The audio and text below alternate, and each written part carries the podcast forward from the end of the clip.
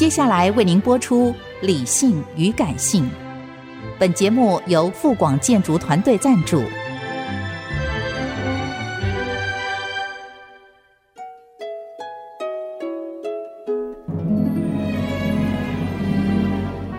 理性与感性不是天平的两端，而是一方向另一方渗透、影响，暂时取得上风的过程。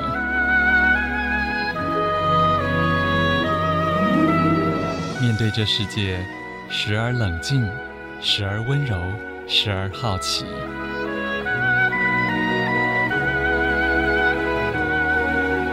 我是陈乐融，陪伴大家一起理性与感性。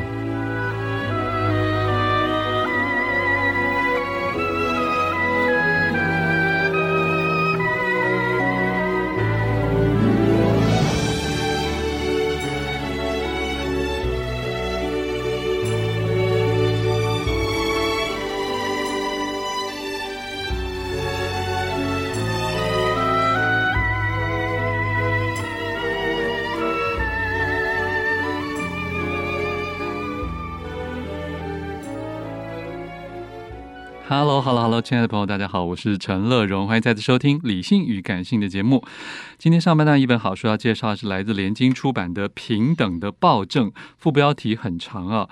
叫做《战争、革命、崩溃与瘟疫、暴力与不平等的人类大历史》。欢迎我们联经的总编涂峰恩在我们现场，峰恩你好，乐荣哥好，各位听众大家好，好久没有见到你本尊了，哎是，好，先为大家介绍一下这个《平等的暴政》的作者。《平等的暴政》的作者沃特·希戴尔，他是一个美国很知名的历史学教授，他任教在这个啊、美西史丹佛大学。那他很特别，他其实研究这个古典古罗马历史的一位学者。他他一开始是历史。对历史跟古典这样子写的这个书，其实也是一个历史书。不过在这书里面蛮不一样的是，他跨出了他自己的这个专业的研究领域。嗯，他去写一个这个傅书明讲的人类的大历史，真的是一个大历史啊！从这个纵横古今数千年，而且我看他里面写的不只是西方的历史，石器时代、石器时代一直到这个现代，到二十一世纪。整个这个暴力跟不平等，在人类历史上各个社会里面，还不只是欧洲社会或是这个西方社会，他连啊中国、连日本啊、连这种中南美洲，我们讲这种古文明是通通都写进去了，所以是蛮惊人的。在阅读的过程当中，我也觉得是蛮过瘾的啦。就是说，这个这个非常非常学识丰富的一位这个作家。了解，以前台湾有出过他的书吗？啊、呃，有一本啊，讲、呃、他比较就是他专业领域的这个古罗马历史的一本书。嗯，对，这是算第二本。好，这个书名其实一开始会让人觉得有点点纳闷啊，嗯、可是，一看到前面的这个导论之后，就发现说他很下了一个算是有点悲。悲观的看法，对，可是这个看法我觉得非常惊人。呀。Yeah, 我记得这个他在英文版的时候刚刚出的时候，有人请他去演讲，他就说：“我接下来要给大家的这个啊、呃、演讲的内容会让大家非常 英文叫 depress，就是会让你觉得很难过，这是一个很难过的这个研究。这个书其实很厚，大家是啊、呃，如果有机会找来看的话啊、呃，六七百页。那原文也是，因为我们刚刚讲这个是纵横数千年的历史。”大历史的这种写作方式啊、呃，非常精彩。可是它核心的观念其实是蛮蛮直接、蛮单纯的。他讲的就是说，在这个人类的文明呃历史上面，这个啊、呃、几千年的历史，长期以来都有贫富不均或是资源分配不均的问题。嗯、分配不均的问题有没有缓解的一个方式呢？他结论是。当然是有，但是这所有的方式都是透过非常暴力跟可能甚至对于很多人来讲是很悲惨的这个啊、呃、过程来达成的。嗯、那也就是这个标题讲的战争、革命、崩溃，就国家或政权崩溃是跟瘟疫啊、呃、这四个，他自己称之为这个天启四骑士，四骑士就是四骑士来的时候会造成，这圣经上面的一个比喻，就四骑士来的时候会造成很大的这个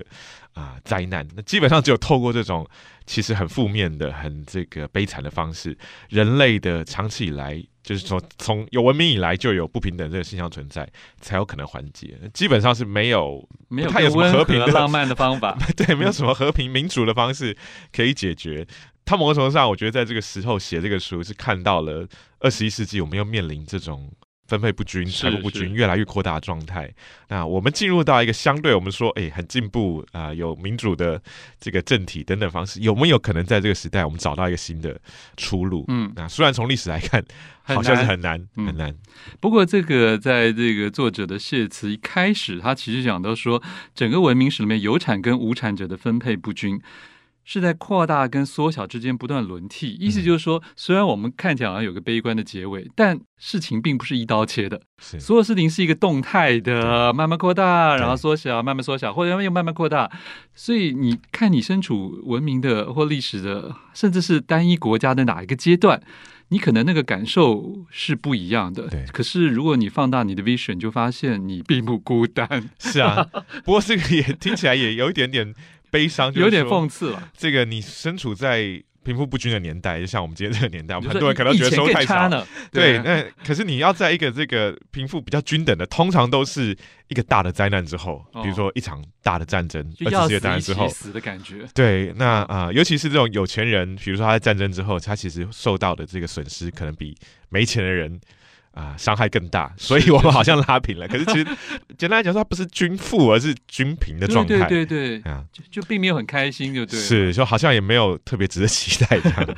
好，就就好像那个打土豪分田地一样，通常他们并没有真的分到田地。对，或是一开始在这个新中国刚开始，好像名义上有，但没隔几年又对又没有了。对啊，我想这个里面虽然这个书啊，除掉附录之外，其实还是五百多页啊。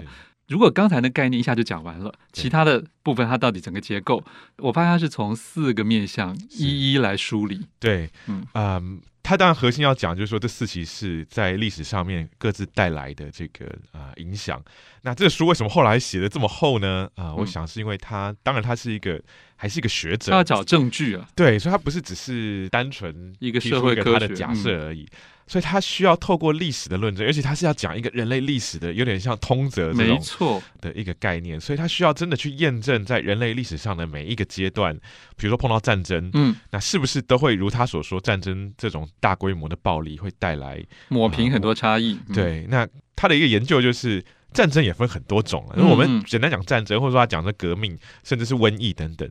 都不是一个简单的概念。就战争有现代战争，那有一些这种全面性的战争，是啊，大规模的动员。那也有一些比较小规模的战争。那各自战争所带来的影响是什么？它就要一个一个去验证。所以才我们讲到说，它不只是讲西方的，比如说第二次世界大战这个影响全世界，它也会找更早期的，比如说这个美国的南北战争，这可能是规模比较小的，那或是是更早的这种啊、呃、各个地方的。在现代武器出来之前的战争会造成什么影响？所以他需要一个一个去验证啊，不同的战争带来什么影响，不同的革命带来什么影响，嗯，不同国家崩溃带来什么影响，每一个去验证。所以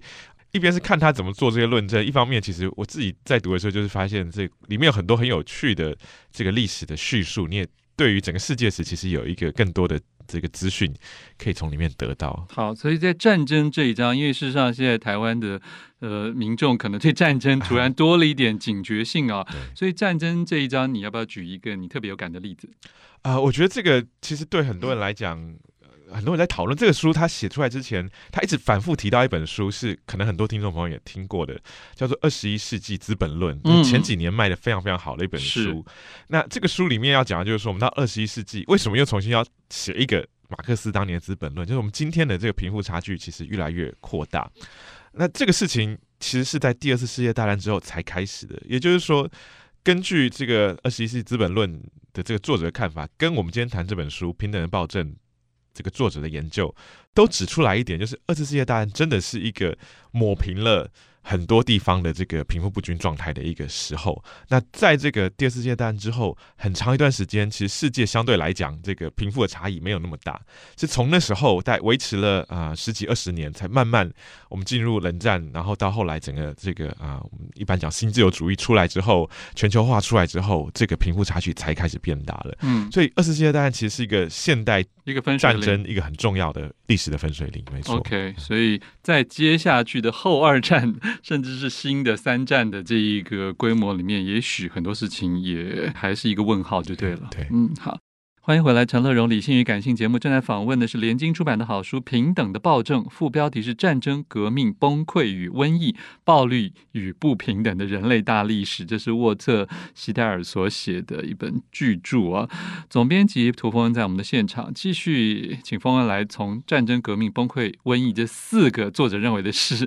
人类能够有机会比较大规模抹平啊财富不均的。四骑士中间的一个，我们现在从革命崩溃与瘟疫里面，你再挑一个，你要讲哪一个？我们先讲革命好了，这个大家可能有听过。呃，二十世纪当然有非常非常多的大型的革命，那尤其是共产主义的革命。这、嗯、书里面谈的啊、呃，最主要是共产主义革命。大家我这完全可以想象啦，就是因为这个共产主义本来就是希望让这个社会 对无产阶级要执政的一个这个意识形态，所以啊、呃，共产主义革命之后。当然啊、呃，造成了很长一段时间，经过这个革命的社会是相对一个贫富比较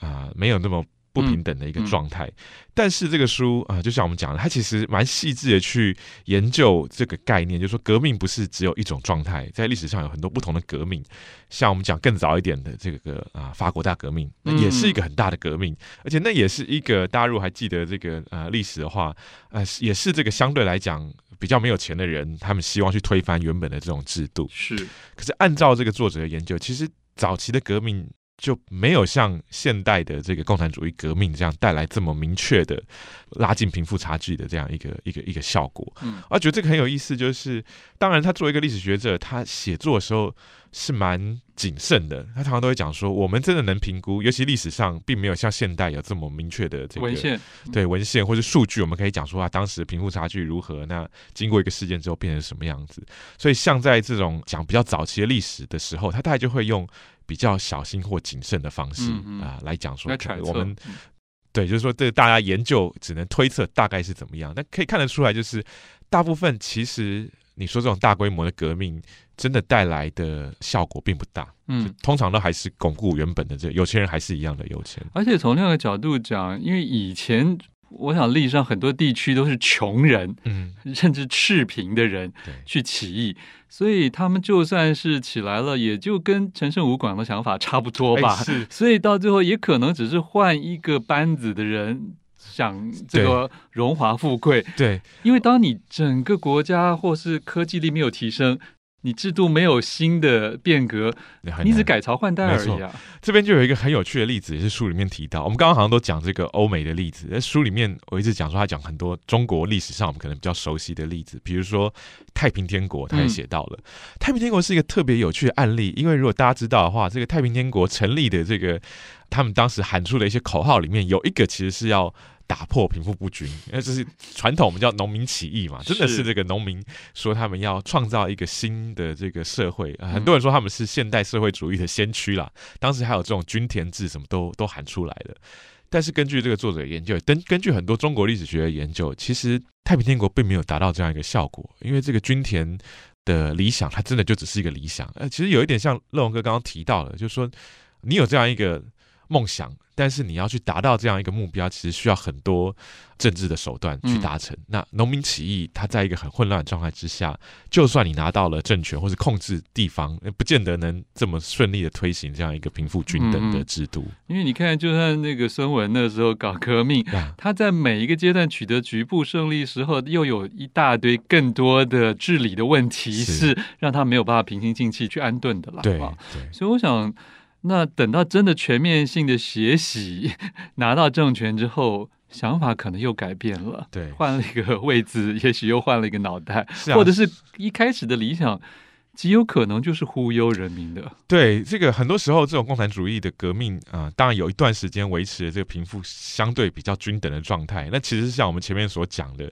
它基本上是一个均平的状态，就在一个混战之后，大家反正都没钱，啊、呃，打倒了有钱人，所以大家都变成没钱的人。但是书里面也提到，其实，在很多的这个革命之后，过一阵子，贫富差异又重新再出现，那就是有钱人或执政的人，他又重新有各种的手段，他可以去累积财富。是，那所以这个贫富不均还是一样会回到这个原本的状态里面。嗯哼，好，我们刚才讲的。这大部分都是人类人为造成的这种暴力啊。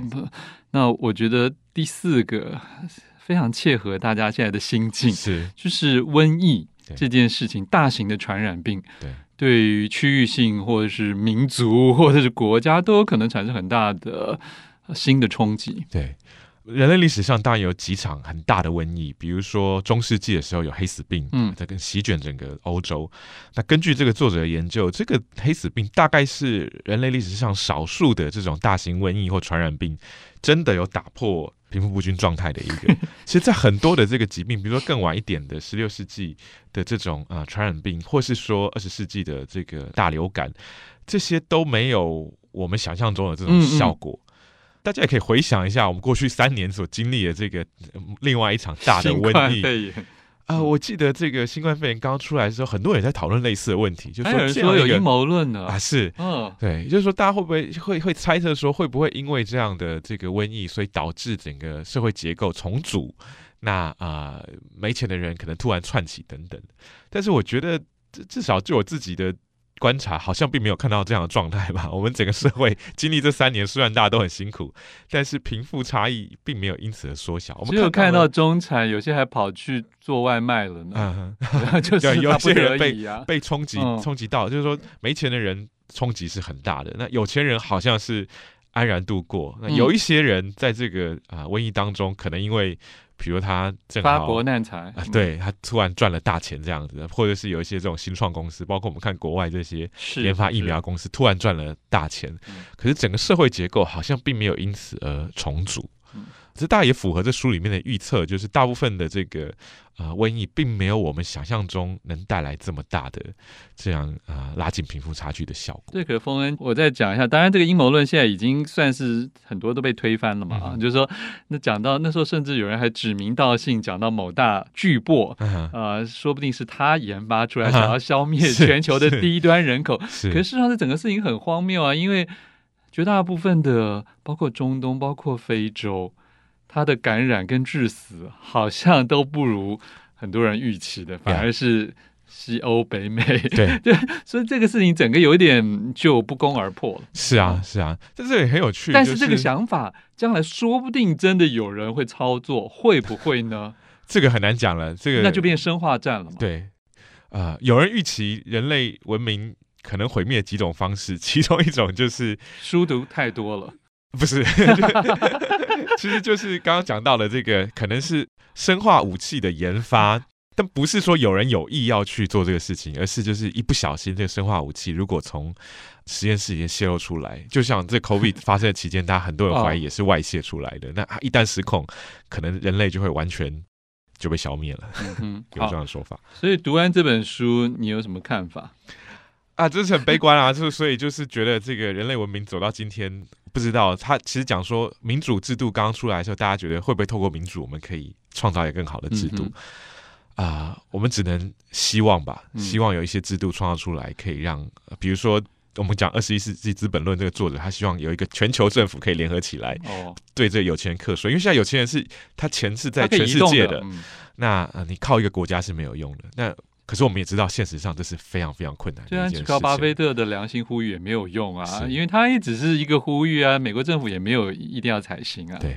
而且还可能有其他的富人会抵制啊。是啊，是啊。好，这就是请大家自己来参考这本连经非常厚的书《平等的暴政：战争、革命、崩溃与瘟疫、暴力与不平等的人类大历史》。谢谢总编辑涂风恩，谢谢乐荣哥。